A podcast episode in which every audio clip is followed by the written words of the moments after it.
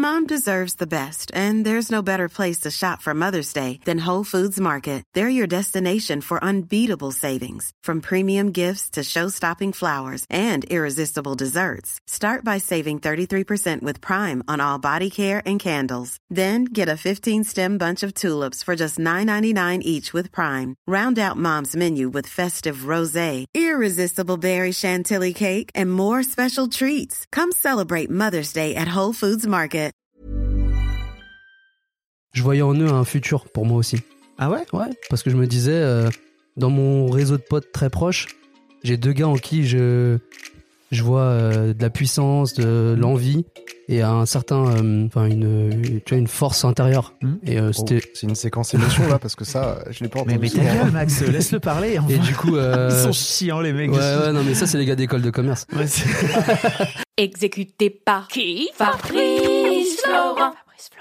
Bonjour, bonsoir, bon après-midi à toutes et à tous et bienvenue dans ce nouvel épisode d'Histoire de succès. Chaque jeudi à partir de 6h du matin, je retrace avec une ou un invité son parcours de vie qui l'a amené à son succès depuis la petite enfance jusqu'à aujourd'hui. Je suis Fabrice Florent, je produis des super podcasts d'interviews et de discussions. En tout cas, moi, je les trouve super et je crée des contenus. Je fais parler des pères de paternité, des mères de maternité, des gens de leur rapport au succès. Je prends des mecs entre quatre yeux pour leur parler de masculinité. Je fais causer des gens de leur rapport à l'argent et de plein d'autres thèmes que je vous invite à découvrir en allant sur mon site fabflorent.com.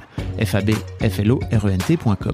Si vous aimez cet épisode, vous pouvez aller écouter la bande-annonce du podcast pour en découvrir plus sur mon travail et mes autres podcasts. Si vous aimez mon travail, vous pouvez m'offrir un cadeau en échange en me soutenant financièrement et ainsi me donner un peu plus de sérénité en vous abonnant par exemple à mon Patreon ou en m'envoyant de l'argent sonnant et trébuchant.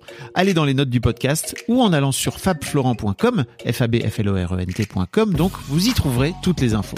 Enfin, si vous aimez ce podcast, vous pouvez vous y abonner, mettre un chouette commentaire et 5 étoiles au podcast sur votre application de podcast préférée et surtout, surtout, surtout, partagez cet épisode et ce podcast autour de vous s'il vous a plu. Je suis sûr que vous connaissez des gens que mon travail pourrait intéresser. Vous pourrez également venir commenter avec mes auditrices et mes auditeurs chaque épisode directement sur mon Discord. Alors Discord, c'est un petit logiciel génial que je vous invite à découvrir, qu'il faut installer sur votre téléphone ou votre ordi. Vous pouvez également me suivre sur les différentes plateformes et réseaux sociaux. Vous pouvez vous abonner à ma newsletter et vous trouverez toutes ces infos pour me contacter dans les notes de cet épisode. Un grand merci d'avance et bonne écoute à vous. Bon, on est donc avec Maxime et Jocelyn. Vous faites, euh, vous êtes euh, deux des trois associés d'Atelier Gambetta, c'est ça? Tout à fait. euh, donc, euh, Maxime, Jocelyn, qu'est-ce que c'est que Atelier Gambetta? On est dans votre showroom là, alors c'est pas du tout podcast phonique, enfin ça, ça marche pas parce que vous, avez pas à vous voir, mais vous avez, il y a des enseignes partout, c'est très beau, c'est magnifique quoi. C'est votre job? C'est ça que vous faites? C'est notre job, ouais. On est euh, donc Atelier Gambetta, on est fabricant, enfin on conçoit, on fabrique et on installe des supports de communication, euh, principalement de l'enseigne, de la signalétique et des éléments de décoration. Donc on fait du néon, des murs végétaux, des storbands pour les façades, euh, des enseignes lumineuses et plein de beaux néons qui illuminent les, les murs et, et les endroits des professionnels. Ok. Et l'une des particularités de votre boîte, c'est que bah, vous êtes trois poteaux? Ouais, ouais, c'est vrai que c'est Ah, quelque chose de particulier. Ouais, exactement. On est euh, on est trois amis d'enfance. Euh, et au sein de la boîte, on a aussi pas mal de, de gens qui proviennent de la même famille ou qui proviennent du même euh, environnement amical, on va dire. Donc ouais, c'est une particularité euh, chez nous. ouais. Ok, ok.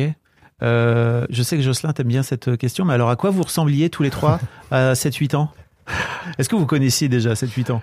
Parce que Non, on s'est rencontrés. euh, on s'est rencontrés il y a longtemps, mais on était un peu plus âgés puisqu'on s'est rencontrés.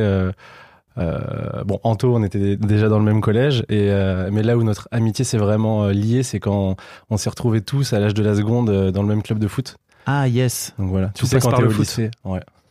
Quand t'es au lycée, bah, en fait, t'as plein de collèges qui se rejoignent dans le même lycée. Et puis, et nous, à ce moment-là, bah, en fait, on était une bande de potes. On a tout de suite sympathisé.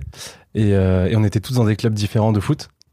Et puis, du coup, bah, c'est l'année où on a décidé de tous euh, euh, aller dans le même club. Et c'est là qu'est vraiment née l'amitié. Ah là là. Grâce, beau. au, grâce au football alors. Ouais. Et oui, une passion commune. Et ce qui explique aussi euh, pourquoi on a des beaux bureaux, des beaux locaux avec un terrain de foot. Oui, c'est vrai que. Alors, je- il y, a- il y a une vidéo quelque part où je pourrais envoyer, euh, je sais pas, les gens pour revoir un petit peu parce que vous avez créé une, dans votre entrepôt, donc vous avez un grand entrepôt. euh, vous avez une mezzanine où il y a, vous avez installé un terrain de de football. Ouais, c'est ce qu'on appelle l'espace convivialité. On a, on a un, un- Oui, c'est bien, c'est très convivial. On a un espace euh, dans lequel les gens peuvent se retrouver pour manger. On a un baby-foot géant, on a une table de ping-pong euh, et on a du coup un terrain de foot, un 3 contre 3 euh, sur lequel on aime pouvoir jouer une fois par semaine euh, en équipe. Donc c'est c'est assez singulier, ouais, euh, mais euh, ça, ça nous réunit autour de la passion qu'on avait initialement et qui a scellé un peu notre amitié. Ouais. Et c'est qui le meilleur de vous trois? Ouf. au foot, foot Ah Ah, bah, c'est Max.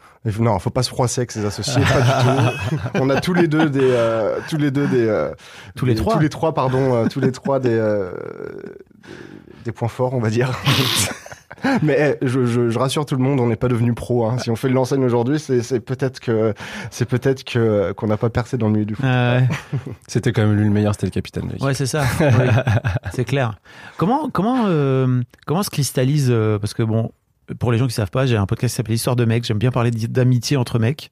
Euh, c'est particulier l'amitié entre mecs par rapport à l'amitié entre femmes.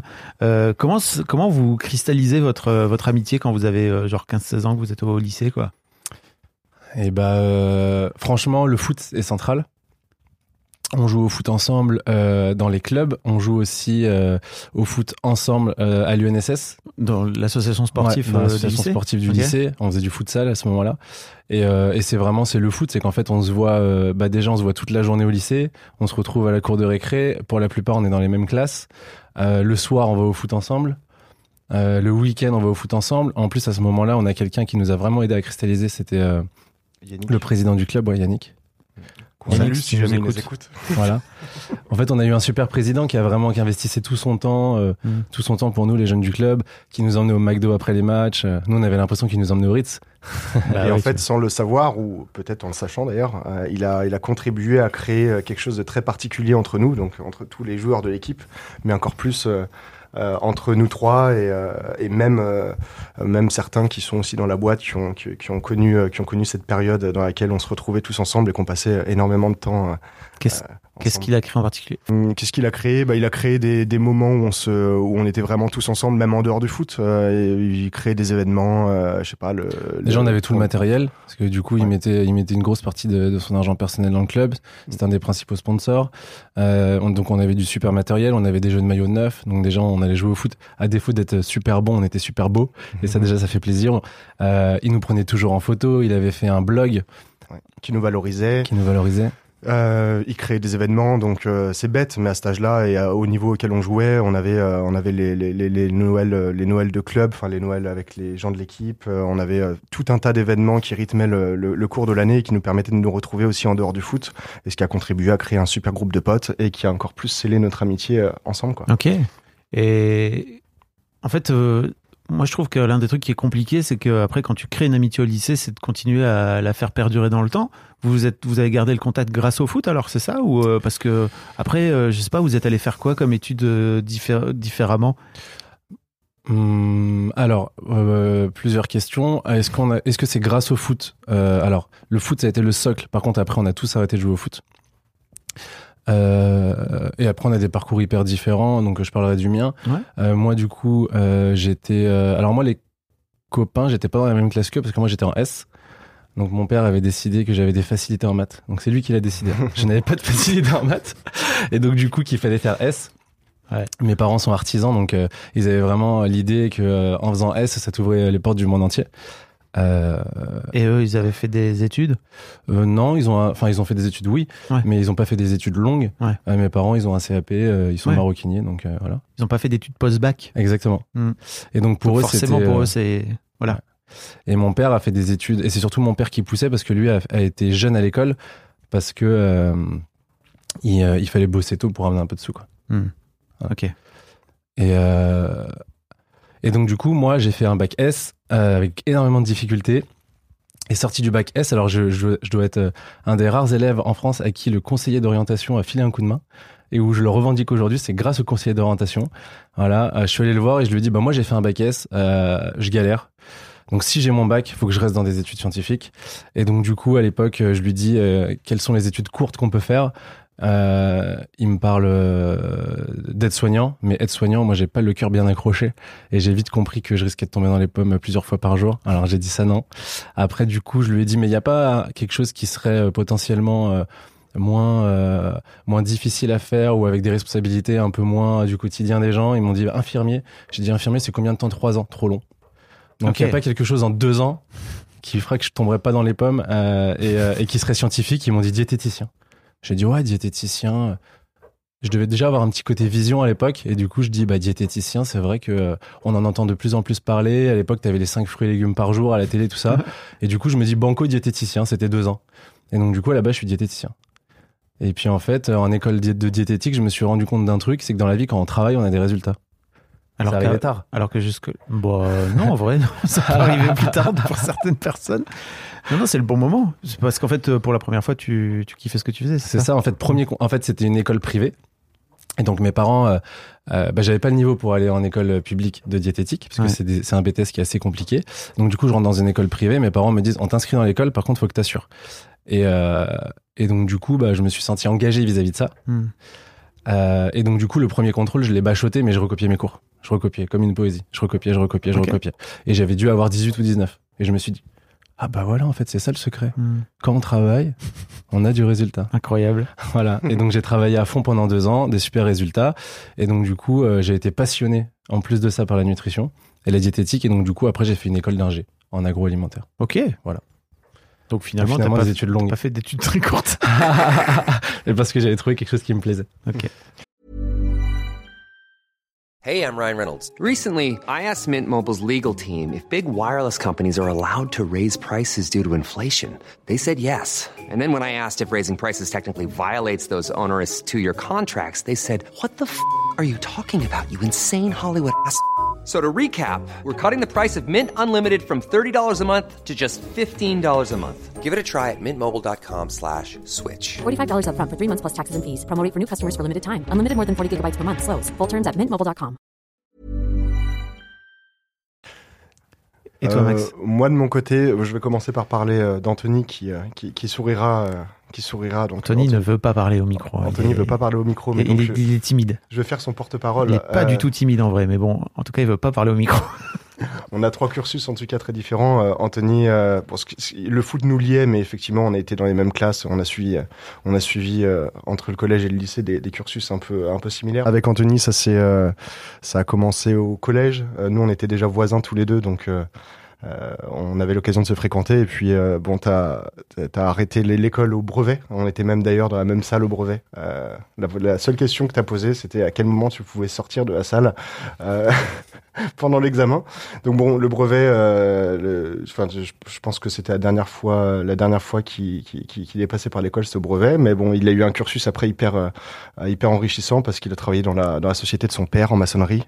Donc, ah, nous, on était tous partis au lycée et puis dans les études un peu supérieures pendant qu'Anthony était, euh, Dans la vie était- d'adulte. C'était dans la vie d'adulte, exactement. Ouais. Ouais. Donc c'était bien au début puisqu'en fait euh, c'était le seul qui avait vraiment un salaire. Donc quand on sortait un petit peu ensemble, c'est lui qui payait les coca. Donc c'était bien. Et puis euh, et puis il a pas mal euh, il, a, il a pas mal évolué après la boîte de son père. Il est devenu il est devenu commercial dans la maison individuelle, puis ingénieur commercial parce qu'il il était très bon dans ce qu'il faisait. Mm. Et puis donc on s'est un peu perdu de vue sur quelques années à ce moment-là. Et puis on a très vite très vite repris contact. euh, je pense qu'on devait avoir une ouais, une vingtaine d'années, quelque chose comme ça. Euh, où là, euh, il était à la recherche d'un peu T'es à plus de l'aise, Anthony, sens. avec le fait qu'on parle de toi à la, la troisième personne alors que t'es pas. Tu pourrais venir au micro hein, si tu veux. Ok, ok. Alors, je, alors je vais Il continuer le porte-parole. Pardon. je vérifiais juste. Euh, donc voilà, donc on a trois cursus vraiment différents. Anthony, pour le coup, c'est c'est- lui dans la société qui vient superviser tout le tout le périmètre production et, euh, et installation, donc le, le- périmètre le plus technique, on va dire, euh, parce qu'il a un, il a il a un cursus euh, il a un cursus très technique et puis euh, et puis il aime faire des choses que que d'autres ne font pas, du, du management, de l'humain et voilà. Bah, ensuite, pour parler de moi, du coup, avec Jocelyn, on a des on a un cursus qui est assez lié. Moi, j'ai fait une école de commerce, donc tu disais, toi, t'as fait un bac S, moi j'ai fait un bac ES, parce qu'on fait un bac ES généralement euh, quand on n'est pas assez bon en maths et, euh, et pas assez bon euh, dans les matières. euh, Je suis pas d'accord. Moi, Ouais. j'ai fait bac ES parce que j'avais envie de faire ES. Quoi. et bah, C'était bah, une vraie volonté. c'était pas mon cas pour le coup. j'ai fait bac ES un peu par défaut. Ouais. Non, en réalité, j'étais un peu orienté sur le sur, sur déjà le commerce. Mon père avait m'avait un petit peu euh, vient de ce milieu-là, vient du commerce, donc euh, j'étais j'étais plus orienté dans ce domaine-là. Euh, et puis euh, donc j'ai fait un BTS en alternance et donc l'histoire d'Atelier Gambetta commence un petit peu par là puisque j'ai fait de l'alternance chez quelqu'un qui s'appelait Laurent qui avait une imprimerie grand format qui était à Paris dans le 20e arrondissement et donc j'ai fait de l'alternance chez lui. Donc il m'a ouvert ses portes et puis après l'alternance je suis rentré en école de commerce, chose que je ne voulais pas faire, mais je l'ai fait parce qu'on m'a poussé à le faire. Qui ça on? Laurent notamment et puis Ah, euh, quel- quelques profs que j'avais aussi euh, Ah ouais. euh, en BTS qui m'avait dit ça serait bête ça serait bête d'arrêter t'as le potentiel potentiellement euh, de continuer. Et puis moi j'étais j'avais déjà fait deux ans d'alternance et et je voulais je voulais continuer la vie d'adulte. Mm. Donc je voulais vraiment arrêter. Puis finalement on m'a raisonné donc j'ai continué un petit peu les études. Donc école de commerce assez classique. Et donc école de commerce et à la suite de mon école de commerce j'ai Laurent donc toujours cette personne chez qui j'ai fait de l'alternance qui me recontacte et qui me dit que que qu'il a une opportunité euh, qu'il a une opportunité dans son quartier une boîte qui s'appelle Enseigne Gambetta qui est dans le 20e arrondissement donc à côté de sa société à lui euh, se revend puisque la personne part à la retraite et donc euh, il estime qu'il y a, y y une synergie à trouver entre sa boîte et cette activité là et donc il, il savait que j'avais envie d'entreprendre puisqu'avec les amis on a toujours parlé de, de Ah, créer des boîtes C'est une commune. Ça a été vraiment un sujet entre vous trois? Je, je vais y venir. Ok, d'accord, pardon. je vais y venir. Euh, et donc, euh, donc pour le coup, il me propose, euh, il me propose de, de reprendre avec lui la société Enseigne Gambetta. Euh, donc globalement, il y met un petit peu d'argent et moi, j'y mets un petit peu de temps. Euh, donc ça, c'est en 2016, donc c'est la Beaucoup sortie de de, mes études. Beaucoup de temps. Donc avec le fameux Laurent, c'est ça Avec le Qui a fameux déjà Laurent. une imprimerie dans le 20e arrondissement à Paris, quoi. Tout à fait. Ok. Tout à fait. Donc, euh, donc il me propose ce projet. Évidemment, je, je, je pouvais pas rêver mieux, euh, entreprendre à la sortie de mes études. Euh, je me sentais capable de tout et j'avais, j'avais une confiance absolue en, en moi, même si je ne connaissais absolument rien de ce métier-là. Parce que ton père, tu disais qu'il était dans le commerce, il était entrepreneur ou? Il a été, euh, il a eu une, une période où il a entrepris, mais euh, en dehors de ça, c'est quelqu'un qui a gravi les échelons dans un, dans, de- dans, un, dans le milieu commercial. Ok. Il est devenu euh, cadre commercial, euh, plus plus quoi. Euh, donc pas spécialement dans le milieu artisanal, Ah, pour ainsi ouais. dire. Et puis, Euh, et puis tout- d'où vient l'envie d'entreprendre? Je, je pense que c'est quelque chose qui euh, je pense que c'est quelque chose qui était en moi depuis euh, depuis tout petit. euh, Mm. Euh, l'envie de faire des choses, l'envie de l'envie de créer. Et moi, il y a surtout un driver qui est important chez moi, c'était l'envie d'être avec mes potes, enfin l'envie de, de, de, de travailler avec mes amis, euh, ou en tout cas avec des gens qui me sont chers. Mm. Euh, donc quand Laurent m'a proposé ça, euh, pour moi, c'était un, c'était comme je le dis souvent, c'est mon papa business. Oui, c'est un peu une figure paternelle pour toi. Exactement, Ok. c'est quelqu'un qui m'a permis de, de faire mes de faire mes premières mes premières activités commerciales, on va dire que c'était avec lui. Euh, et donc voilà, j'ai pris la maturité en rentrant en école et puis en sortant de l'école qui me propose ça, d'une j'étais rassuré et deux j'avais une confiance absolue euh, dans le fait de de pouvoir créer quelque chose. Euh, mais je voulais le faire, euh, je voulais le faire dans un cadre bien particulier. Donc la suite arrive. Donc je fais deux ans globalement avec avec cette boîte. C'est très compliqué au début puisque on est dans un modèle qui est très très très artisanal dans tous les sens du terme, c'est-à-dire qu'il y a quatre personnes qui euh, avaient pas vraiment de vue sur leur planning au quotidien, qui travaillaient avec des outils qui étaient pas forcément euh, très modernes, on va dire. Euh, donc ça a été deux ans euh, pas pas, pas très faciles, euh, mais malgré tout euh, deux ans sur lesquels je me suis j'ai pu me rendre compte que que le marché était énorme et que le potentiel était intéressant et que surtout c'était un, un métier waouh que j'adorais. Ok. Euh, et donc il s'est passé deux ans où j'étais un petit peu euh, la tête dans le guidon, on va dire, et puis euh, je revoyais très peu mes amis, euh, notamment Anthony et Jocelyn. Euh, et donc on, on a fini par se revoir.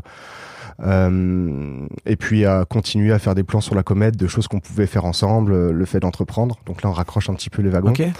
Euh, Et toi, pendant ce, pendant ce temps-là, Jocelyn, toi, t'étais dé- diététicien, c'est ça? Pendant ce temps-là, moi, j'étais en école d'ingé. Ah oui. Euh, j'avais, du- enfin, pendant ce temps-là, non, moi, j'étais en école d'un, je quittais l'école d'ingé. Pendant ce temps-là, je quittais l'école d'ingé parce que on a fini nos études en même temps Ok. avec Max. Et, toi, euh, Anto, toi, tu travaillais euh, avec ton père, c'est ça? Ok, d'accord. Anto à ce moment-là, ouais, Ok, exactement. ok, ok. Et, euh, et donc du coup on se on rediscute et puis euh, je leur fais part un petit peu de mon quotidien. Euh, je leur dis que voilà c'est super, euh, le marché est génial. Je suis avec euh, Laurent euh, qui, qui m'épaule comme il peut, mais comme il est pas très opérationnel dans la boîte au quotidien en fait il est pas forcément là. Par contre stratégiquement et sur toutes les décisions très euh, plus plus compliqué à prendre, on va dire, il est là. Euh, mais en réalité, je suis un peu tout seul au quotidien. Et donc, euh, pour le coup, les, les garçons euh, se disent, bah, il y a peut-être quelque chose à faire. Et on parle d'entreprendre depuis assez longtemps ensemble. Euh, est-ce que euh, est-ce qu'on se est-ce qu'on se mettrait pas tous les trois sur la sur la société pour pouvoir euh, la redévelopper ensemble, faire quelque chose de plus gros et euh, et se mettre le pied à l'étrier tous les trois euh, ensemble euh, Ok. sur l'entrepreneuriat. Donc ça a commencé comme ça. Et toi, Jocelyn, l'idée d'entreprendre? Et moi, l'idée d'entreprendre, elle est venue parce que euh, moi, du coup, quand j'ai quitté l'école d'ingé, je suis passé par des grands groupes. J'ai bossé chez Danone. Euh, C'était génial. D'ailleurs, c'est là que j'ai rencontré euh, pas mal de personnes avec qui je bosse encore aujourd'hui, euh, dont une collègue, Léa, qui s'occupe de la com chez nous. Ah, que vous avez recruté après, alors, c'est ça? Voilà, qui, euh, bah, qui nous a présenté d'ailleurs. Ouais, ouais. Voilà. Euh, et, euh, et chez Danone, euh, au-delà de tout ce qui avait été fa- fabuleux, ce qui m'avait pas plu, c'était qu'au moment où on m'a recruté, on m'avait euh, fait miroiter la possibilité d'évoluer rapidement sur un poste, à condition que j'ai des bons résultats, et j'ai eu d'excellents résultats. Et le poste, en fait, on n'a pas pu me le proposer parce que c'était pas dépendant de la personne qui me l'avait promis ce poste. Ah, C'est dépendant d'un tas d'échelons. la vie des grandes boîtes. Exactement. donc du coup, je me suis dit, c'est pas grave, euh, je vais partir dans une plus petite boîte. Et donc du coup, je suis retourné bosser dans une boîte qui m'a donné une, une opportunité de dingue. Elle s'appelle Green Shoot. Et j'étais responsable export. Donc j'étais jeune à ce moment-là, je devais avoir 27 ans et on, me disait bah tu vas pouvoir ouvrir l'Europe. Donc ça c'était fabuleux. Et ce qui est très drôle, c'est que c'est un stage que m'a refilé Max à la base. Ah, yes. Euh, oui, dans ce qu'on n'a pas raconté dans l'histoire amicale qui nous lie aussi depuis le début, c'est qu'avec Jocelyn, euh, on a fait pas mal de choses ensemble en dehors. Euh, on a fait un premier, on a été, on a on a Oh, bossé fait- en on stage chez Saint-Hubert euh, Ouais. en- dans, dans les études secondaires. Quand toi t'étais en école d'ingé et moi en école de commerce, on a eu un stage en commun. Donc c'est toi qui Ouais. m'as fait Ah rentrer ouais. dans ce stage et on a bossé sur des projets ensemble. Euh, donc on était déjà cul et chemise dans la vraie vie. Ouais. On était tout le temps On a fait ensemble. le 4L Trophy ensemble. On a fait le 4L Trophy ensemble. Enfin, on s'est jamais lâché. Ah, on partait dos. en vacances. On partait On en partait vacances en vacances ensemble. Ensemble et avec les autres potes du foot et avec Anto et avec Pendant tout ce temps-là, Otto, lui, il t'a fait, quoi. Il était, Il t'a fait et le il était week-end au il turbin, lui. Bah, il et- fallait, et le week-end, il nous emmenait à la Costa. il fallait payer le coca aussi. Putain, c'est clair qui finance. bon, à ce moment-là, avec Max, ça y est, on avait un peu de sous, on était, on était passé par l'apprentissage. Et, euh, et donc, du coup, dans cette boîte-là, tout se passe bien. Sauf que, euh, pareil, une aventure géniale. Humainement, j'ai encore, j'ai beaucoup d'amis. euh, euh, humainement, c'était une super aventure. Professionnellement, encore une fois, euh, on me dit que je dois développer l'Europe et que je suis libre de le faire. Et puis finalement, bah, en fait, on me demande d'aller dans les pays euh, que j'estimais euh, pas prioritaires. Alors, je me plantais sûrement. À l'époque, j'avais 27 ans, j'avais pas la science infuse. Par contre, j'ai ressenti de la frustration parce que du coup, les, les excellents résultats que j'avais dans les pays qui n'avaient pas été envisagés par Mm. le patron de la boîte, bah, finalement, pour lui, ne compensait pas le fait que j'avais pas développé les pays qu'il voulait que je développe. Ah oui. Voilà. Donc, je rentrerai pas dans le détail, mais du coup, euh, du coup, euh, En échec, quoi. En tout cas. Alors que tu euh, réussissais. per- perçu comme un, ouais, on a Oui, ouvert c'est ça. 900 magasins en un an, donc c'était pas un échec. Ah oui. Mais en tout cas, c'était pas là où il, c'était pas, c'était pas là où il avait eu, il avait imaginé qu'on irait. Et, euh, et à ce moment-là, du coup, on se voit avec Max, et puis bah, et en fait, au bout de cette discussion, euh, c'est là, ça arrive en fait au bout d'un an où on se rend compte que bah, on a on aurait l'opportunité du coup de reprendre euh, la boîte euh, euh, Enseigne Gambetta ensemble. Et par contre, euh, c'était un entrepreneur le patron. Donc quand je lui ai expliqué la situation, il m'a dit. euh, Écoute, pas de problème. euh. Il a fait en sorte que je puisse partir dans de Mm. bonnes conditions. Et, euh, il a respecté tous les engagements qu'il avait vis-à-vis de moi. Là-dessus, j'ai rien à dire. Et, euh, et du coup, ça nous a mis le pied à l'étrier pour, euh, pour pouvoir reprendre la boîte avec euh, Anto et Max. Et, donc du coup, euh, pour euh, continuer sur l'histoire, euh, à partir de ce moment-là, du coup, on a redémonté la boîte tous les trois. Donc globalement, ce que je faisais tout seul euh, à l'époque, euh, on l'a, on s'est redivisé le périmètre, enfin on s'est redivisé les, les périmètres en trois, en trois morceaux, on va dire. Euh, Anto qui gère, comme je le disais, la prod, le côté plus technique. Avec Jocelyn, on s'est mis tous les deux sur le commerce. Euh, et, euh, et pour le coup, bah, euh, on a fait de la croissance et ça nous a permis de, de, de faire nos premiers recrutements, réinvestir dans réinvestir dans les locales parce qu'on enfin dans les locaux pardon parce qu'on déménage euh, On en est au troisième déménagement. on là. déménage deux fois Ouais. et puis on fait on double notre chiffre d'affaires et on fait euh, on fait de la croissance euh, toutes les tous- les ans euh, depuis euh, de- depuis depuis 2018 À ce moment-là, notre principale qualité, c'était déjà une qualité qu'avait eu Max pendant deux ans, hein, parce que c'était dur.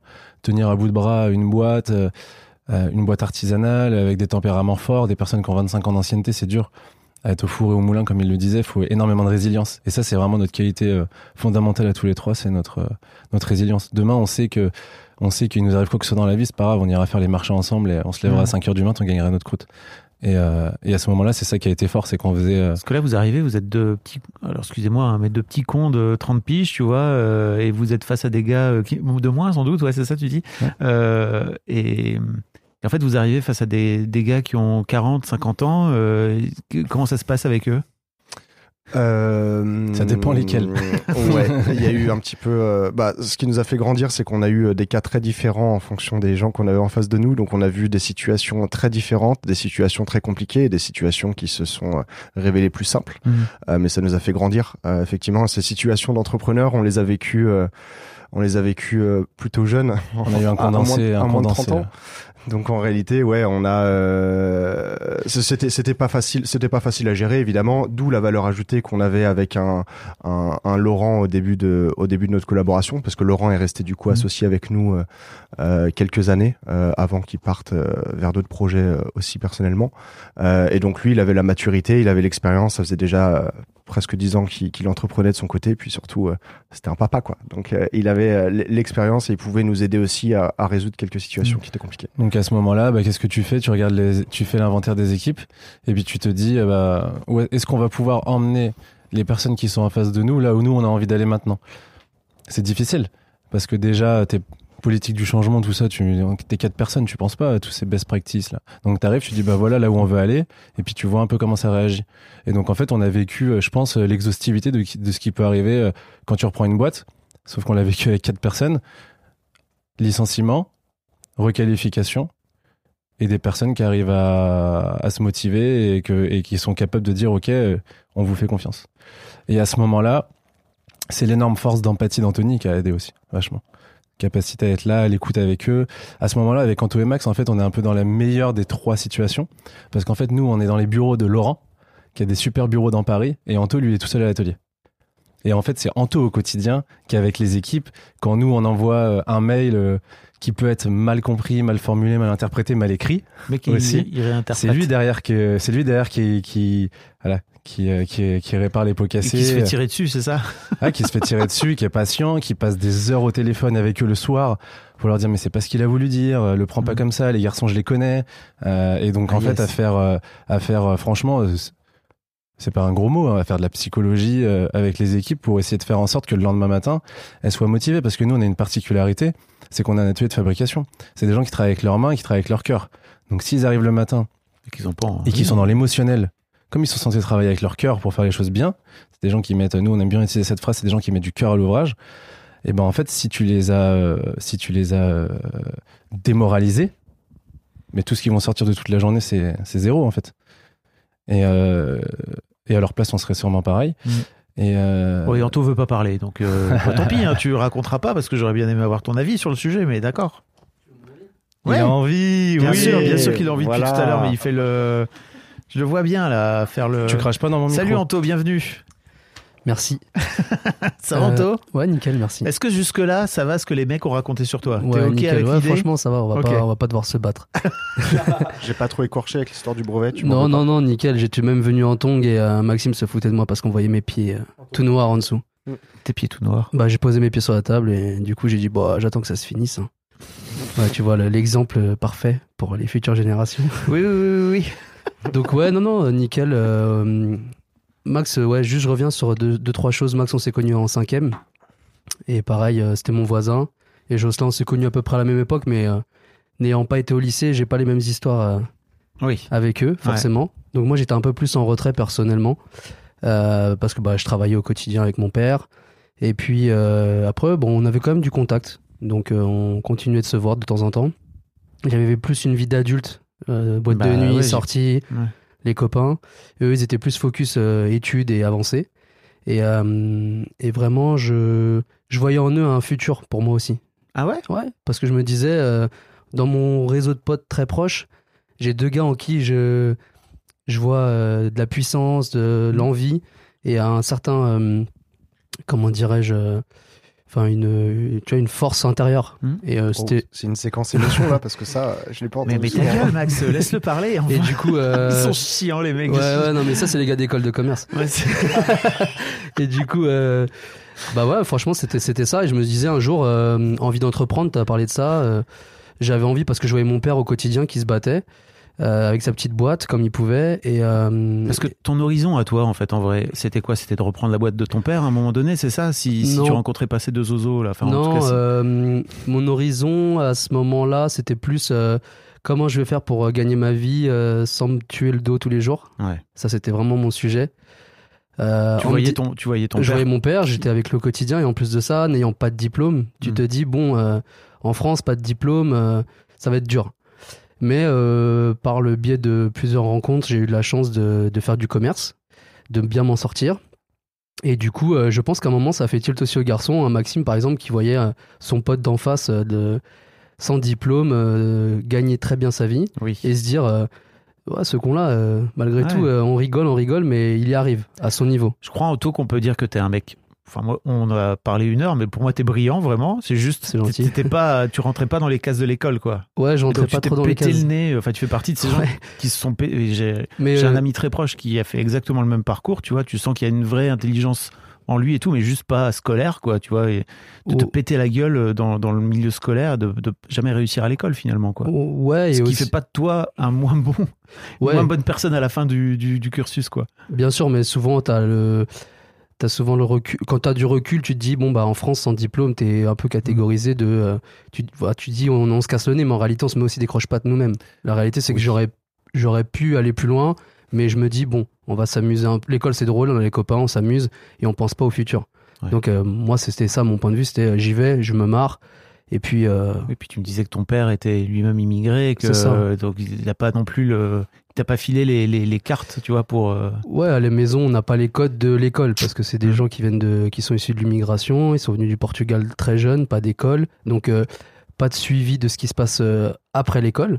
Donc tu t'es un peu livré à toi-même et tu Mm. fais un peu euh, ce que tu veux en réalité, avec des règles très strictes, mais d'un point de vue scolaire, c'est très, euh, c'est très euh, classique, on va dire. mm. Donc euh, voilà, le, le cursus c'est ça, c'est je me suis dit bon, euh, les gars ils sont brillants, je vais les suivre et un jour il y aura une opportunité ensemble. Et puis, euh, on verra ce que c'est.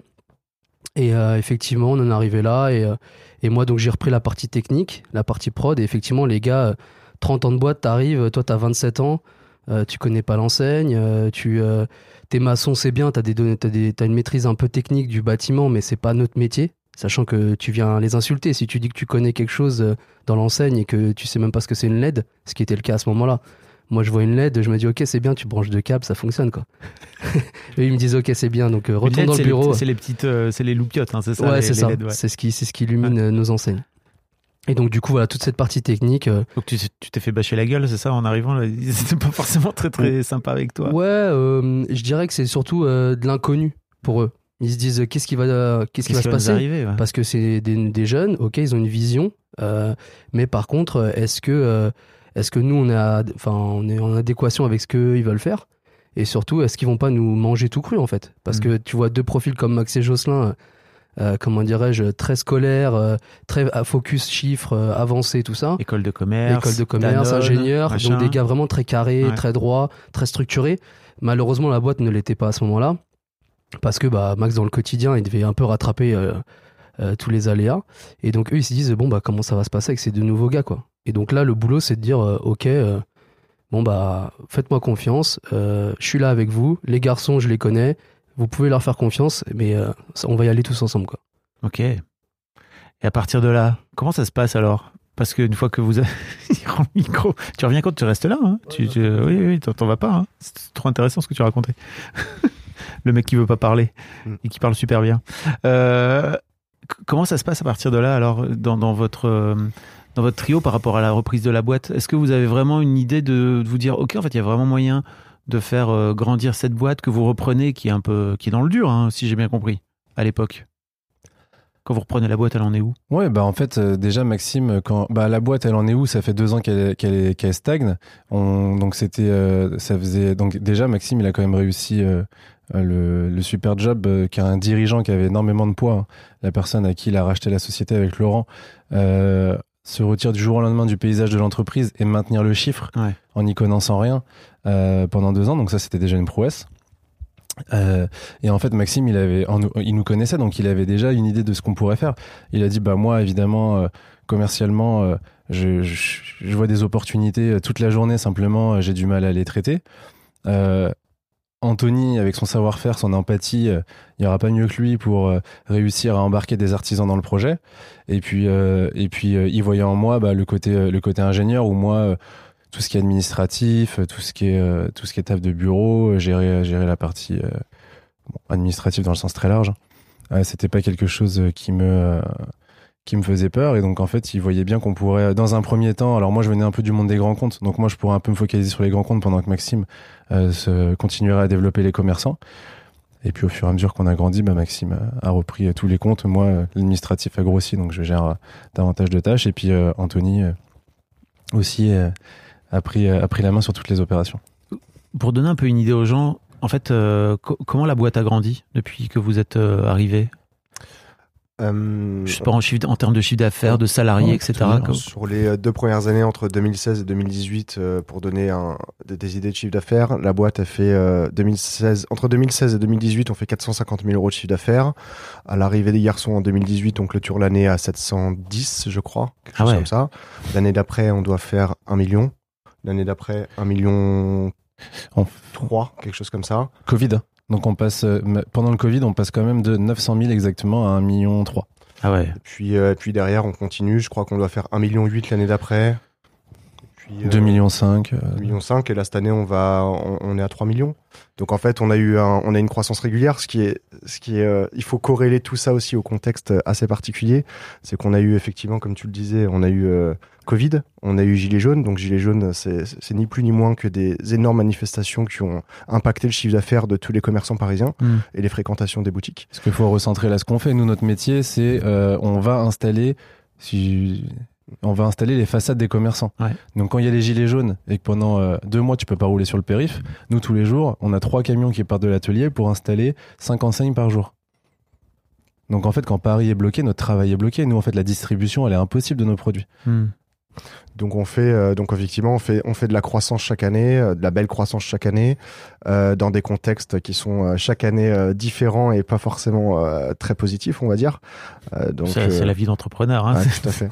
On a la chance de s'être entouré euh, d'une équipe formidable. Aujourd'hui, du coup, pour donner des chiffres, quand on reprend en 2016, du coup, avant les garçons, on était 4. Donc avec les garçons, on était, on est 7 du coup. Et puis on est maintenant une trentaine de personnes Hmm. euh, qui sont réparties entre euh, l'installation, euh, la production et euh, les bureaux, donc le commerce, le graphisme et les fonctions support. Euh, donc oui, on passe, euh, on, on passe d'un extrême à l'autre, même si aujourd'hui on n'est pas, on n'est pas gigantesque. Le, le- la marche en avant, elle est quand même très grande pour, Mm. pour, pour une activité comme la nôtre. C'est quoi votre, votre idée de. Parce que. en- En fait, euh, je vous vois bien là tous les deux, effectivement, comme tu disais Anto, sortir d'école de commerce, l'ingénieur et tout. Euh, vous aviez une opportunité de de vous dire, ok, bah on a on a un savoir-faire et global, enfin on a un savoir-faire, on a des clients, etc. Euh, on va aller euh, fabriquer tout ça euh, en Chine. ou je sais pas où, au Bangladesh, ou peu importe. Eh ben, en fait, vous avez décidé de tout internaliser. Et Anto, tout à l'heure, tu me racontais que vous avez même acheté de plus en plus de machines et que vous continuez à acheter des machines.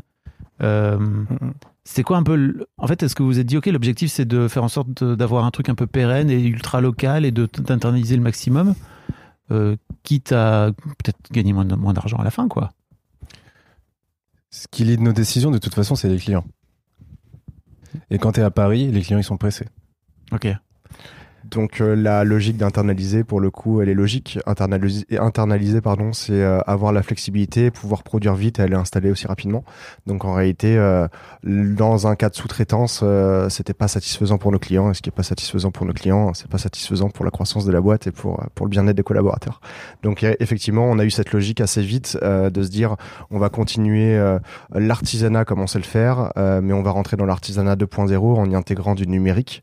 Donc en fait, toutes les machines qu'on a en euh, qu'on a pu te présenter euh, avant, a- avant cet épisode, euh, c'est des machines à commande numérique qui permettent de faciliter le métier de l'artisan. Donc il y a encore évidemment euh, la- une partie manuelle qui est très très prononcée chez Mhm. nous, euh, parce que le métier, enfin parce que l'assemblage et la fabrication le veut, mais tout ce qu'on peut numériser, on l'a numérisé à l'aide de machines. Donc on a investi effectivement euh, euh, dans beaucoup de machines euh, très pointues et euh, Je veux bien Et très t'entendre- performante. Je veux bien t'entendre parler, Anto, là, parce que tu m'as fait faire le tour, là. C'était. Je me suis dit, OK, d'où il sort ce gars-là Euh, Tu t'en parlais avec une telle passion Ouais, de tes machines. oui, parce que moi, en étant maçon, bah, je faisais tout de mes mains. Oui. Et là, effectivement, de CD de machines euh, qui te permettent d'aller plus vite, de faire un boulot un peu plus précis. Parce que comme je t'expliquais avant, bah, c'était vraiment à l'ancienne. Donc tu, tu, rétro, enfin, tu mettais un rétroprojecteur, euh, tu traçais ta lettre, euh, tu venais l'assembler et du coup, tu obtenais une, une lettre boîtier. euh, Enfin, t'essayais d'obtenir au moins une lettre boîtier à peu près propre. Ouais. Aujourd'hui, l'avantage de ça, bah, une nous, lettre boîtier, c'est un, c'est une lettre, un socle. hein, c'est un socle, c'est- exactement. Hmm. C'est euh, c'est ce qui fait euh, aujourd'hui le relief euh, d'une lettre quand tu la vois Ouais. sur une façade. ouais, pardon, je parle technique, mais Non, mais toi, pour moi c'est logique, mais c'est vrai que tout le monde je- ne comprend je pas. suis là pour ça. Et du coup, pour revenir à ce que tu disais, déjà, bah, comme disait Max, d'un point de vue, bah, le marché veut ça, et d'un point de vue aussi humain. Pour être totalement transparent, nous on s'est dit, oh l'humain, les gars ils sont pas faciles. J'imagine euh, supporter, supporter ça, se dire, euh, t'as commencé dans le dur. En plus. ouais, tu te dis bon, c'est compliqué. euh, on voyait beaucoup d'acteurs euh, du marché local euh, faire ça, c'est-à-dire commander à, droite à gauche, pas forcément en Asie, mais dans d'autres Ah pays, et assembler, enfin après assemblage ou alors monter direct. Nous, on s'est dit ça au début, on s'est dit on va se faire kiffer, on va se faire un bureau, on va être tous les trois, on va s'éclater. Et au fur et à mesure, bah, Jocelyn et moi, nos parents viennent de l'artisanat, et on s'est dit ouais, c'est quand même sympa d'avoir des gars, c'est quand même sympa de fabriquer nous-mêmes. Et au fur et à mesure, en voyant le contexte aussi, bah, Covid, euh, les pays qui sont fermés, on s'est dit bah en fait euh, avoir sa propre, euh, sa propre industrie en interne, ça permet aussi de faciliter la vente, de, maîtriser les coûts et de se dire bon bah là t'em- t'embauches des gens, tu vis une vraie aventure humaine. Donc réellement, les humains sont durs, mais ils t'apportent aussi des du, euh, du plaisir au quotidien et que t'as pas avec une machine quoi en réalité. Hmm. Donc euh, voilà, après niveau machine, ouais, on, est- on s'est équipé euh, au fur et à mesure avec, avec l'argent qu'on a gagné. Et, Vous pareil- réinvestissez, quoi. on tout bah, dans l'humain, par la partie, bah, enfin le commerce, graphisme et tout ça. La production et la pose aussi, parce qu'on a internalisé aussi la, enfin, la pose, pardon. Mm. Donc pareil, on fait partie de ceux qui, qui pensons que tout internaliser, c'est c'est vraiment une vraie force. Et donc euh, on a investi dans l'humain et dans la machine.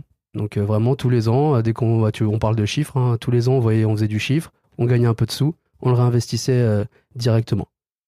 Donc voilà. Après, Et euh, vous avez de plus en plus de machines, c'est ce que tu me disais tout à l'heure. C'est Ouais. qu'au départ, vous étiez vraiment dit, on produira le moins possible, et là, vous êtes un peu en train de partir à l'opposé. quoi. Ouais, bah, en termes de machine, on avait une machine. Donc, euh, c'est simple, hein, ça, ça allait pas très loin. Et on avait un petit local de 150 mètres carrés. Au bout de deux ans, on est passé à 450 mètres carrés.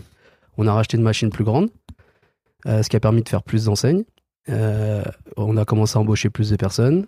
Et ensuite, on s'est dit, euh, dès qu'on est arrivé, peut-être un an après, on s'est dit, il faut qu'on trouve déjà un plus gros local. Ah ouais. Maxime, il a, il a une phrase qui me dit toujours, c'est plus le bocal est gros, plus le poisson rouge il grossit. Donc, euh. Anto, Anto euh, cherche-moi un local, euh, il faut qu'on grossisse, donc on va y mettre des belles machines, on va investir. Donc tout de suite, après le, premier, enfin, le deuxième déménagement, on s'est mis en, en recherche de local et on a trouvé celui-ci où on est actuellement. Vous êtes à Romainville, donc vous avez un grand dépôt, c'est ça? Ouais, Romainville, euh, actuellement, bah, on est passé de 450 à 1500 mètres carrés, Waouh. dont 890 d'activités, 300 de bureaux et 300 de kiff. donc euh, on s'était dit avec les garçons, le jour où on a un local, on a la place, on met un terrain de foot. Il te l'a dit Maxime. Mm. Donc on a été au- sur les enchères. Et tous les trois, comme des gosses, on s'est payé notre terrain de foot. euh, Vous êtes allé sur les enchères vous êtes on l'a acheté, aux enchères. On a, on a acheté euh, pas cher. Oui, c'est pour que- faire en sorte de bah, dépenser le moins d'argent possible. Quoi. Ouais, bah, cool le kiff. Mais... Une bonne gestion au bon père de famille. Donc l'argent, tu le jettes pas par les fenêtres. euh, Tu, tu fais attention à ce que tu fais. Donc tu peux te faire kiffer, mais en ayant un budget. Pour être transparent, on a payé 1500 euros le terrain. Ah ouais. On a fait une belle affaire. Et on a été le démonter tous ensemble avec une partie de l'équipe. Et puis, euh, belle aventure euh, sur le périph' avec un terrain de 7 mètres qui dépasse du camion, des sacs de sable, euh, les mecs tout plein de traces de, de suie, de, de, de- parce qu'il faut savoir que dans un terrain de foot comme ça, t'as du sable. hein. Bah, on oui. a sorti 4 big bags. Je sais pas si tu veux. Je sais pas ce que c'est, des. On va dire, chaque sac, ça fait une tonne. Ah on a ouais. tout ramassé avec une pelle pour ramasser les ordures, si tu vois l'idée. Ça nous a pris peut-être euh, 8 heures ou 9 heures. En mode, vas-y, on y va, ça va être facile, tu vois. Et en fait, euh, Bah non, et en fait on a Bah, ça- vraiment galéré. c'est la vie de l'entrepreneur. Mais c'était sympa. Vas-y, on y va, ça va être facile. C'est Non, ça. c'est jamais C'est facile. exactement ça. Exactement. Donc euh, voilà, l'idée c'est ça. Et voilà, les machines aujourd'hui elles sont là et nous permettent d'avancer beaucoup plus vite et d'être plus précis. Hmm, ok. Euh, parlons un peu de votre association à trois en tant qu'amis. Euh, tu sais, moi j'aime bien, euh, j'aime bien parler de, de- de relations. euh, en fait, les relations, c'est des écharpes, tu vois, dans ma vie, dans ma tête en tout cas. Et en fait, euh, bah, entre vous, vous avez chacun une écharpe d'amis, mais vous avez aussi, par exemple, euh, une écharpe euh, de- de- de- d'associés. Et puis, bah, tu disais tout à l'heure que tu travaillais avec ton cousin.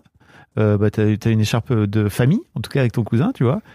C'est toi, c'est toi qui ça Et moi, il y a ma sœur. Il y a ta sœur, bah, bah voilà. Et donc, euh, bah, de, aussi de, de- d'employé à salarié, enfin de, de, patron à salarié. Enfin, c'est trop intéressant, je trouve. Comment ça se passe entre vous? L'écharpe, euh, de réussir à concilier à la fois euh, euh, l'écharpe d'amis et l'écharpe d'associé, quoi. Je veux bien vous entendre tous les trois, hein, d'ailleurs, sur le sujet. hein. Bon, là, on a tous les trois plein de choses à dire. Vas-y, commence. C'est toi qui nous as mis là-dedans. C'est clair. bon point, bon point. Euh, bah, moi, comme je, l'ai, comme je le disais précédemment, moi, ça a été vraiment un driver de pouvoir euh, travailler avec euh, mes amis. Euh, Enfin, le fait de pouvoir euh, être dans une relation d'extra confiance euh, dans le business, c'est hyper important pour moi. Ça me permet d'avoir euh, plus de conviction et, euh, en tout cas, voilà, je- moi, je conçois le business. Avec une grosse part amicale, en tout cas sur le côté association et dans, dans le côté de ma team en fait. Euh, Alors, j'entends ce que tu dis, mais tu sais aussi qu'il y a plein d'histoires d'amis, justement, qui, sont, qui ont fini par se planter des couteaux dans le dos parce que le business a pris le dessus, justement, sur le. ah, c'est vrai. On, on essaye de faire hyper attention à Je ça. ne donc- souhaite pas ça, hein, mais c'est une vraie, c'est un- c'est une vraie réalité, quoi. Euh, Non, on- alors c'est- pas évident de euh, d'être associé et d'être ami en même temps. Euh, on se rend compte qu'au quotidien, on a beau être sur les bureaux qui sont à côté et être dans le même espace et dans le même open space. euh, moi, il y a des moments où je dis aux garçons, euh, j'ai l'impression qu'on s'est pas parlé de nos vies perso depuis une éternité, Mm. parce qu'en fait, euh, le boulot a tendance à aspirer. euh, tous nos échanges, Euh, donc euh, on essaye de prendre le temps, on se fait violence en tout cas, euh, de, de, de se voir en dehors aussi, euh, de, de déconnecter, d'aller prendre des verres ensemble, Ouais. euh, de se voir avec euh, nos conjointes respectives et de passer un petit peu de temps euh, off. Oui, parce que vos femmes se connaissent, sont très. Enfin, c'est Ouais. un bobine, ce- tout ça, c'est trop bien. Ouais, ouais. évidemment. Bien on sûr. est, euh, ouais, on, on est associés, on est amis, mais on est aussi meilleurs potes. Euh, Ouais. donc évidemment, il y a des relations qui sont très fortes. Euh, nos potes de potes, euh, nos parents, enfin tout, le monde- tout le Mhm. monde se connaît globalement. Bah oui. Euh, donc voilà, je, je- c'est- pas évident de concilier les deux, mais dans notre cas, ça, ça marche très bien. Je sais qu'il y, y y a évidemment des cas où, où ça marche pas aussi bien que nous, et je pense qu'on on est béni que ça fonctionne de cette manière-là. On a de la chance, mais euh, c'est aussi un travail quotidien de se dire, euh, euh, voilà, c'est- c'est- c'est- on est un peu moins bien en ce moment. Venez, on sort, on se fait un truc un petit peu en dehors. Est-ce que vous avez mis en place des garde-fous? Vous avez pensé à des garde-fous? Je pense à. J'avais interviewé Monsieur Poulpe dans, dans l'histoire de succès, qui, avec son associé, qui est aussi une super amie, euh, ils avaient mis dans leur. euh, euh, statut qu'en fait tous les ans pour la, remise des comptes etc enfin tu l'assemblée générale ils étaient obligés de venir en slip euh, afin de dédramatiser le truc. Et je trouvais que c'était vraiment ils l'ont mis dans leur statut hein, vraiment. Donc c'est écrit. Euh, non oui oui. Et donc euh, je trouve ça assez génial de l'avoir tu vois d'y avoir pensé en amont de la boîte de la création de la boîte et de se dire on va faire en sorte de d'être obligé de venir en slip parce que euh, ça, ça va nous faire redescendre sur terre, même s'il y a des prises de tête entre nous. En fait, on sera en slip. Qu'est-ce que tu veux qu'on qu'on se dise de mal, quoi, tu vois? Bon, voilà. Je sais pas, vous y avez pensé? C'est un truc auquel vous avez, vous avez, que vous avez conscientisé entre vous? On s'est vu beaucoup de fois en slip dans le vestiaire du foot. Oui, Donc on n'a pas eu ce besoin-là une fois qu'on a entrepris ensemble. Mais c'est pas pareil chez le, tu vois, c'est pas, pareil, c'est l'expert comptable, hein Des- des- Ah ouais, tu vois Pauvre comptable s'il nous voit tous les trois en slip. Ouais. Euh, c'est un sujet tellement vaste. Euh, nous, ce qui fait euh, que ça marche, déjà, c'est la confiance. Le jour où il n'y a plus de confiance, il n'y a plus d'association. Euh, je comprends pas les gens qui. Enfin, je comprends pas et en même temps, euh, ceux qui réussissent, euh, bravo, parce que je, je serais incapable de le faire, ceux qui entreprennent seuls. Enfin, quand t'es trois, en fait, il y en a toujours un qui va mieux que les deux autres. Donc, ça, Mhm. c'est génial. Ou alors qui va. En tout cas, c'est ce que je vous souhaite. Hein, Ouais. toujours... Et donc, en fait, c'est ce qui fait que ça. Mais ça peut fait- aussi être deux contre un. C'est-à-dire que pour moi, il y a aussi un truc qui, est- qui peut être compliqué, c'est de, c'est de gérer le deux contre un. Confiance et communication. En fait, c'est bateau, mais en fait, ce qui fonctionne bien, c'est. euh, alors nous, euh, nous, on fait des choses ensemble. hein. On se réunit euh, une fois par an, que tous les trois. Euh, Vous faites quoi alors, dans ce cas-là? on part, on part un week-end. On part un week-end, on bosse euh, une journée, on bosse le matin, l'après-midi, on prend du temps pour nous. Ok. Et souvent d'ailleurs, les, euh, les plus 1 nous rejoignent, et puis maintenant les plus 2, plus 3 Ah Bah oui, les enfants. euh, nous rejoignent. Donc euh, c'est vraiment, franchement c'est bateau, on n'a pas de secret. Le secret c'est vraiment, c'est c'est un de se rappeler, toujours essayer de se rappeler, on en parlait ce midi, toujours prendre la photo de, des raisons pour lesquelles tu as fait les choses à un moment donné. Et, euh, et donc du coup en fait c'est se rappeler pourquoi on est tous les trois, de comment, même si des, des fois, des fois on s'énerve. hein. Oui, j'allais on, dire, vous on connaît, leur- on connaît nos qualités, on connaît nos défauts. Euh, donc en fait des fois, mais à ce moment-là c'est euh, toujours se rappeler du, du se rappeler du bon, toujours se rappeler de, de ce que l'autre t'apporte. Et euh, on est ni l'un ni l'autre, ni le troisième, on est les meilleurs dans ce qu'on est en train de faire. Hmm. Ça veut dire qu'on fait des erreurs, on n'est pas euh, Maxime commercialement, il fait des erreurs, moi dans la gestion d'entreprise, je fais des erreurs, Anthony dans la production, il fait des erreurs. Mais par contre, ce qui fait que l'association elle marche avec eux, elle marcherait pas avec d'autres, c'est la confiance euh, infaillible qu'on a les uns dans les Mhm. autres, où on sait que quoi qu'on fasse, même si on se trompe, on l'a pas fait exprès parce qu'on a le même objectif tous les trois Ouais. tu vois? Et c'est ça qui est super puissant. Et donc en fait quand ça va pas tu te rappelles que le mec que t'as en face de toi à la base il veut la même chose que toi. Mm. donc il s'est planté mais c'est pas grave en fait. Il sait pas ce qu'il voulait faire. Tu vois ce que je veux dire? faites pour vous engueuler? Anto, t'as pas parlé, hein. Ça va être difficile de dire euh, autre chose que la confiance en réalité. Ouais. Pour la pour l'association, comme je t'ai dit au début, moi, euh, je suis venu parce que je voyais en eux une vraie force. Mm. Euh, et en plus de ça, euh, bah, quand t'as pas de diplôme, je reviens sur ça, t'as un peu le complexe d'infériorité, Hmm. tu vois? Donc euh, moi, je me suis dit, dans tous les cas, Anto, t'as rien à perdre. Tu viens avec tes amis. Moi, je suis venu vraiment à la base pour l'amitié. Moi, j'ai vu Max dans des situations où j'avais pas envie de voir un ami. Du coup, je me suis dit de toute façon, de toute façon, pardon, l'argent, c'est c'est pas le principal. On vient, on tente, on va se faire kiffer. Et puis, euh, au fait, au fur et à mesure, tu te rends compte des forces et des faiblesses de chacun. Moi, j'avais jamais bossé avec eux, ils avaient fait beaucoup de stages ensemble. Donc, moi, j'avais beaucoup à prouver, Ouais. tu vois. Je savais que eux, ils savaient bosser ensemble. Comme ils t'ont dit, ils étaient dans les bureaux dans le 20e. Moi, j'étais tout seul à l'atelier. J'avais cette pression de me dire, euh, faut que ça tourne parce que si ça tourne pas, euh, bah, ils vont dire, Anto, c'est un peu, c'est un peu une pipe, quoi. Donc, euh, ça fait marrer Max, mais c'est la réalité. Moi, j'avais une pression par rapport à ça. Cette expression est incroyable, c'est une Ouais. pipe. J'avais jamais entendu, mais. Max me le dit souvent. Je sais pas comment je dois le prendre. Je dis pas que t'es une pipe, évidemment. hein. Et donc du coup, euh, il y avait cette pression. Et en fait, euh, si tu fais pas confiance à tes deux autres potes qui sont de l'autre côté de Paris, euh, à l'aveugle, bah tu fais rien en fait. Parce que sinon, t'es toujours en train de te remettre en question et tu te dis bon bah en fait, euh, je suis en train de faire ça pour rien. Et donc euh, non, je l'ai fait pour eux. Je pense que eux le font pour moi. Et en fait, quand ça va mal, euh, moi j'ai pas de tabou avec eux par rapport à ça. Je sais que j'ai pas le même caractère. Je fais un peu plus les, les choses euh, au feeling. Je suis un peu moins carré. du coup, euh, bah des fois ça, ça tiltait un peu, tu vois. Je Quand te sens un peu plus impulsif aussi ou pas? Dans- on, a, dit- Alors- on, a déjà, on, a déjà, Dans- on a déjà ensemble là. Ce, Non, en réalité, euh, c'est euh, je vous je- sens, vous, je suis vous un peu- titillez un peu là. ouais, c'est vraiment notre euh, depuis qu'on est gosse, on fait ça. Donc euh, on aime bien chercher. Par contre, non, euh, je dirais que j'ai, je suis celui qui a le- fait le plus de travail sur lui-même parce que je suis quelqu'un de base assez euh, sanguin. Mm. Et donc, bah, au quotidien, avec des hommes et des femmes, tu dois prendre du recul. Donc, j'ai, j'ai réussi à faire ça. Je le fais, j'y arrive pas toujours, mais je fais au mieux. Mais dans ce que je disais, c'est que ouais, je- on n'a pas les mêmes caractères, mais en fait, t'apprends à connaître tes amis dans le travail. C'est pas pareil.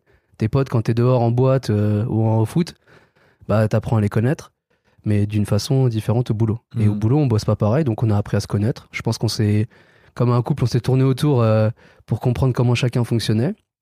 Et au final, comme dit Jocelyn et comme dit Max, euh, une, on a 100% confiance. Moi, c'est pas des amis, c'est des frères. C'est-à-dire que Hmm. Nous, euh, dans ma famille, euh, tu trahis pas ton frère. Donc, euh, on a le même objectif, on va de l'avant.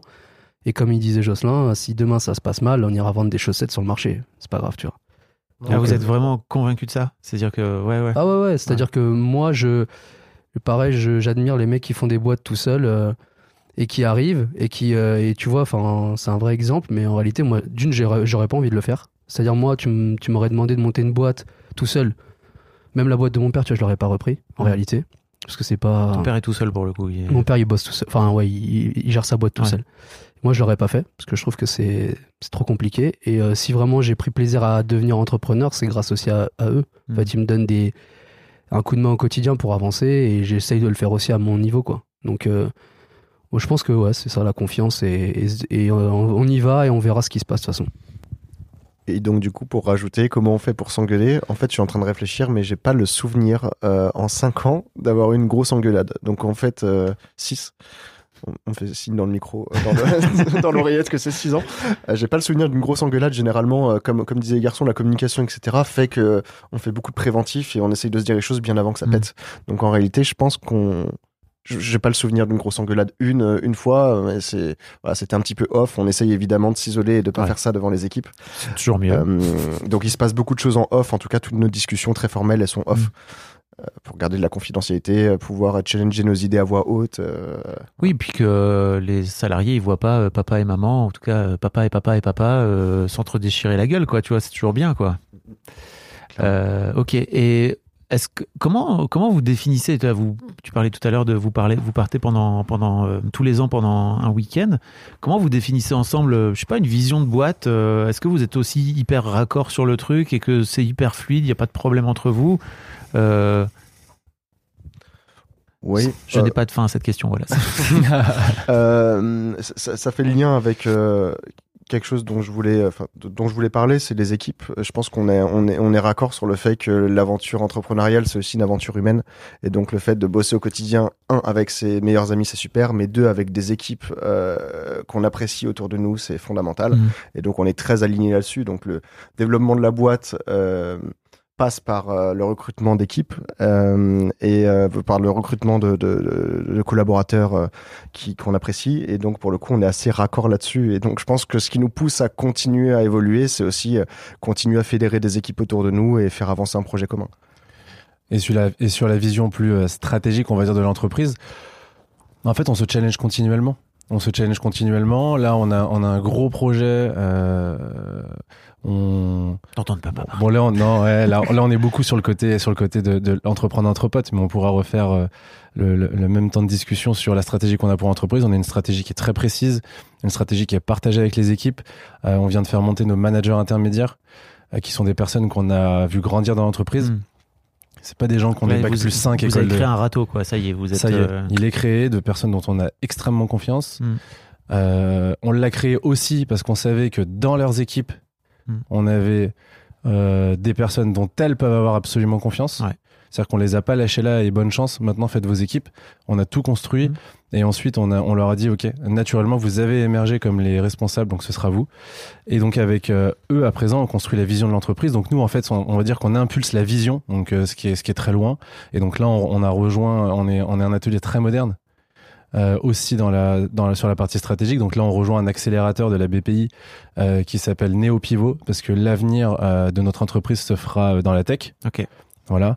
Euh, on- tout le monde le sait. euh, la bulle des startups a un peu pété. Et donc aujourd'hui, les nouvelles ambitions de, de l'État, c'est plutôt de prendre les entreprises industrielles euh, de les faire monter euh, et sur les aider à scaler. Ok. Voilà, grâce à la tech. À scaler, putain, le mec, ça y est, on est sur Ouais, LinkedIn. ouais, là, non, mais là, tu m'as chauffé avec la vision, là. donc, donc voilà. Et donc, à grandir pour les gens qui ne l'ont pas. Ouais, à passer à l'échelle, euh, à, à faire vraiment de la, à décorréler finalement, ce qu'on, en fait, à décorréler les investissements dans l'humain du business. Mm. Voilà, pour faire en sorte euh, que tout le monde euh, puisse continuer à faire des jobs intéressants, c'est-à-dire qu'on automatise tout ce qui peut l'être, tout ce qui est répétitif parce que c'est pas intéressant. Nous aujourd'hui, ce qui fait kiffer tout le monde, c'est qu'on fait des projets tous les jours différents, 100% personnalisés, 100% sur mesure, jamais le même, on fait Mm. pas de série. Euh, et donc tout ce qu'on peut automatiser, on l'automatise. Euh, voilà pour ça. Et donc sur cette vision qu'on a euh, là, qu'on a arrêté pour symboliquement pour 2028, on est on est aligné à 200% et ça on l'a construit tous les jours. Mais en fait c'est pas quelque chose. Nous on n'est pas des entrepreneurs où on s'est levé un matin. je me suis rendu compte que les gens euh, passaient trop de temps à attendre le bus, donc j'ai inventé une application pour plus attendre le bus. Enfin, je, nous c'est pas ça, tu vois. Nous c'est euh, c'est on avait un atelier de fabrication, on avait des gens qu'on aimait, des gens qu'on avait envie d'emmener avec nous et naturellement, quelle est la meilleure destination vers laquelle on peut aller tous ensemble en s'éclatant? Et c'est ça qui définit en fait la vision de la boîte. Anto? T'es aligné avec ce qu'il raconte ou alors t'es pas du tout d'accord? Non, je suis totalement d'accord. Après, euh, ouais, ouais, c'est ça. En fait, on se challenge au quotidien. On n'est pas forcément d'accord à la base. On a essayé plein de choses. Euh, enfin, en, en tant qu'entrepreneur, tu, tu testes, tu testes, tu Mhm. testes. Et donc, tu arrives à la fin à trouver euh, quelque chose qui nous correspond à tous les trois en réalité. Donc, euh, c'est ça, c'est du quotidien et, euh, et de se challenger systématiquement en, disant aux équipes voilà, est-ce que ça, ça vous plaît ou, plat, ou pas, pardon. Donc, euh, t'aimes, t'aimes pas, ok, on y va, on n'y va pas. Donc, on a aussi euh, envie de d'emmener les équipes avec nous, sinon il n'y a pas intérêt en réalité. Hmm. Tu vois, une vision, c'est une vision du, de, le- de l'entreprise en, en général. C'est pas une vision de trois gars comme IGE5 qui se sont levés un matin en disant on va faire ça. C'est ok, vous êtes ok, on a ça, ça vous plaît, on a challengé les équipes et on a réussi à tomber sur, sur un projet qui est, qui est assez sympa. Non, mais c'est cool. euh, je trouve qu'on n'entend pas assez de. Et, et merci Léa qui nous a mis en contact. hein. Ouais, je trouve qu'on n'entend pas du tout assez euh, des, des jeunes entrepreneurs de 30-35 piges euh, être, avoir, avoir cette vision-là et surtout revenir aussi dans l'artisanat, quoi, tu vois, de, de se dire, ok, bon, on va prendre un. Comment on fait pour créer une boîte humaine, en fait, parce que c'est pas euh, forcément trop ce qu'on voit trop sur LinkedIn. Et c'est un peu dommage. Ouais, une boîte humaine et euh, en dépoussiérant un marché existant vieux comme le monde. Ouais. Ouais, ouais. Et puis, euh, bah, vous avez des vidéos de, de votre atelier, de comment vous avez fait tout Ouais. ça? Ouais, ouais, bah, je mettrai des liens pour que les gens aillent voir, quoi, parce que c'est vraiment passionnant euh, à voir euh, aussi ce qui se passe derrière euh, ce que vous racontez, quoi, les- le discours, quoi.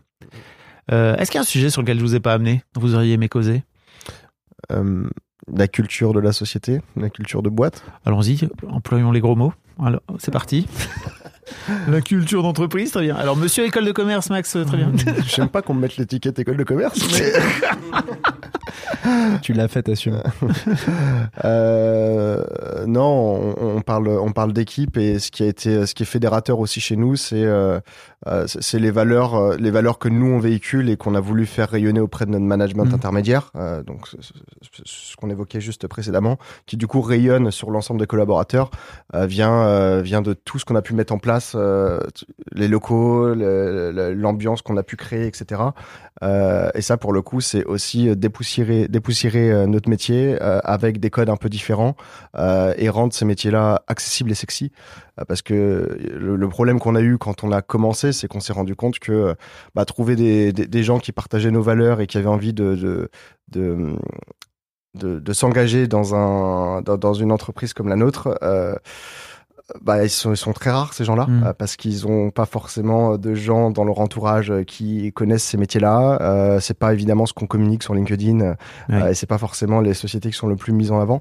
Euh, donc pour le coup, on a dû faire un, un, un travail de visibilité, on va dire. Euh, comment on fait pour rendre sexy ce qu'on fait Euh, Donc on travaille beaucoup en communication, notamment euh, grâce à Léa qu'on vient de citer précédemment, euh, pour euh, bah, pour communiquer, pour euh, donner en- envie euh, à des jeunes comme nous finalement de bah, de, de, de, de, de travailler dans ces métiers-là. Ok. Jocelyn, puis après, Anto, tu, tu parleras, hein, parce que t'as pas assez parlé, ils ont plus parlé que toi. Ouais, c'est ça. Et puis nous, ce qu'on essaye de, ce qu'on essaye beaucoup de faire aussi euh, dans, dans ce culture de boîte, c'est que, comme Anto le disait, nous, on vient de, nous, on a des parents artisans. Euh, donc nous, pour nous, euh, qui dit artisanat dit apprentissage, dit faire de ses mains. Euh, il dit, euh, et dit aussi que, euh, enfin, ce qu'on essaye de faire plutôt, c'est de, de- d'expliquer qu'en fait, on peut faire de l'artisanat et adorer ce qu'on fait. Mm. C'est pas du tout une voie de garage. Euh, et donc, du coup, on ouvre beaucoup les portes euh, aux jeunes. Euh, c'est du temps qu'on c'est du temps qu'on investit pour montrer aux jeunes que qu'en fait on peut faire des trucs super cool en ayant des parcours professionnels en faisant des cursus pro je dirais pas des cursus généraux Ouais. voilà et c'est important hein, de, et ça c'est donc de ça- revaloriser les métiers de, Ouais. de manuels. Exactement. Donc, euh, euh, c'était pas forcément le sens de ta question, mais c'est un message qu'on veut absolument faire passer. C'est euh, en effet de, euh, découvrir un peu tous ces métiers-là. Et autre chose aussi, qui est un autre sujet dans lequel on pourrait, on pourrait en parler des heures, c'est euh, c'est que nous, on n'a pas euh, créé une entreprise. On l'a repris et après on l'a et après on l'a façonné. Et donc c'est pareil. On n'est pas obligé de se lever un matin avec une idée de dingue. Je sais que tu as fait euh, des super épisodes sur la création, partir d'une Ouais, idée ouais. etc. Et nous, en fait, on n'est pas parti d'une idée, on est plus parti de de quelque chose qui existait et puis en faire quelque chose qui nous ressemble. Et en fait, demain, on peut reprendre n'importe quelle entreprise. Euh, c'est pas parce qu'elle a 10 000 concurrents qu'on peut pas faire les choses mieux que nos 10 000 Ah, concurrents.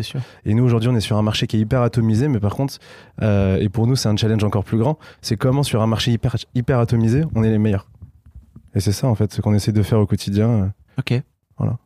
Anto, y a un truc euh, dont j'ai pas parlé, dont tu aurais aimé parler? Non, moi j'avais une question pour toi. Ouais. Qu'est-ce qui t'a marqué euh, que- Est-ce que quelque chose t'a marqué en venant euh, Les lumières, les gens, les- l'âge euh, Est-ce qu'il y a un truc qui t'a fait tilt? Euh, Je prends ton rôle. Hein. Oui, merci. Non, ce qui m'a marqué, c'est, ce qui m'a marqué, c'est votre atelier en fait, vraiment, et de voir, de vo- je trouve que vous, c'est très marrant parce que je, j'ai pas fait beaucoup d'ateliers, tu vois, je- j'en ai pas visité beaucoup, me c'est pas ça, forcément ouais. mon truc. Euh, et en fait, je trouve ça assez génial de voir comme vous avez réussi à, à mettre côte à côte euh, des machines, pour le coup, et des machines, euh, des sacrées machines. Et en même temps, euh, je voyais qu'il y avait euh, une nana qui était en train de, de, de avec Poncer. du, du voilà, avec un peu de papier crépon, de papier euh, À ponce. penser, ouais. Ouais, ouais, à poncer une petite lettre là, tu vois, à côté. et je trouve que c'est vraiment génial de voir que y a, vous avez dans votre même atelier ces deux, ces deux façons de faire, quoi. Je trouve ça trop, trop chouette. Enfin, en tout cas, c'est ce qui m'a marqué, quoi. Ah, merci. C'est ce qu'on a voulu faire en réalité. Bah, trop bien. Donc euh, on est content que tu puisses le remarquer. Yes. Vous l'avez mis là, c'est ça pour le moment? En fait, Exprès elle- au moment où c'est un- un figurant, elle repart à 16h. Euh, merci les gars, je vous mettrai des liens vers tous vos, vers tous vos contenus, etc. dans les notes. Euh, C'était vraiment très chouette. C'est gros gros plaisir de- d'avoir fait votre connaissance. C'était un plaisir partagé. C'était la Merci. première pour nous. Donc on était, Oh, bah, euh, j'espère, pas trop timide. Bravo. je suis très heureux qu'Anto tu sois venu. Merci beaucoup. Non mais c'est vrai. Bah, vrai, merci. Vraiment fondamentalement, c'est je te voyais là-bas, t'étais en train de, tu faisais des gestes et tout machin. J'étais là, mais viens parler mon vieux là. Ouais, ouais, c'est pas un exercice parles trop- facile, mais Bah, tu parles trop bien. Tu parles trop au bien. final. Tu parles trop bien. Et tu vois, ce qui s'est passé là, c'est la définition de notre association. Hmm. Tu vois, le fait d'être deux, et bah, ça a motivé le troisième. Et Ouais. donc là, c'est pour parler au- à un micro, donc c'est nous qui avons motivé Anto, et puis parfois, bah, c'est lui, Yes. lui et Max qui me motivent, et parfois, c'est. euh, c'est euh, voilà. Bien ouais, les gars. Je vous souhaite euh, tout le bonheur du monde. Ça me compte. Un grand merci à vous d'avoir écouté jusqu'au bout. Pensez à rejoindre le serveur Discord pour venir commenter avec le reste de ma commu. Je vous trouverai tous les liens dans les notes de cet épisode. Et si mon travail vous plaît, je vous rappelle que vous pouvez m'offrir en échange un peu de sérénité en vous abonnant à mon Patreon ou en m'envoyant de l'argent en vous munissant de votre CB. Vous trouverez tous les liens dans les notes de cet épisode également. Bonne fin de journée et j'espère à très bientôt pour un nouvel épisode de podcast. Planning for your next trip? Elevate your travel style with Quince. Quince has all the jet setting essentials you'll want for your next getaway, like European linen, premium luggage options, buttery soft Italian leather bags, and so much more. And it's all priced at 50 to 80% less than similar brands. Plus, Quince only works with factories that use safe and ethical manufacturing practices. Pack your bags with high-quality essentials you'll be wearing for vacations to come with Quince. Go to quince.com slash trip for free shipping and 365-day returns.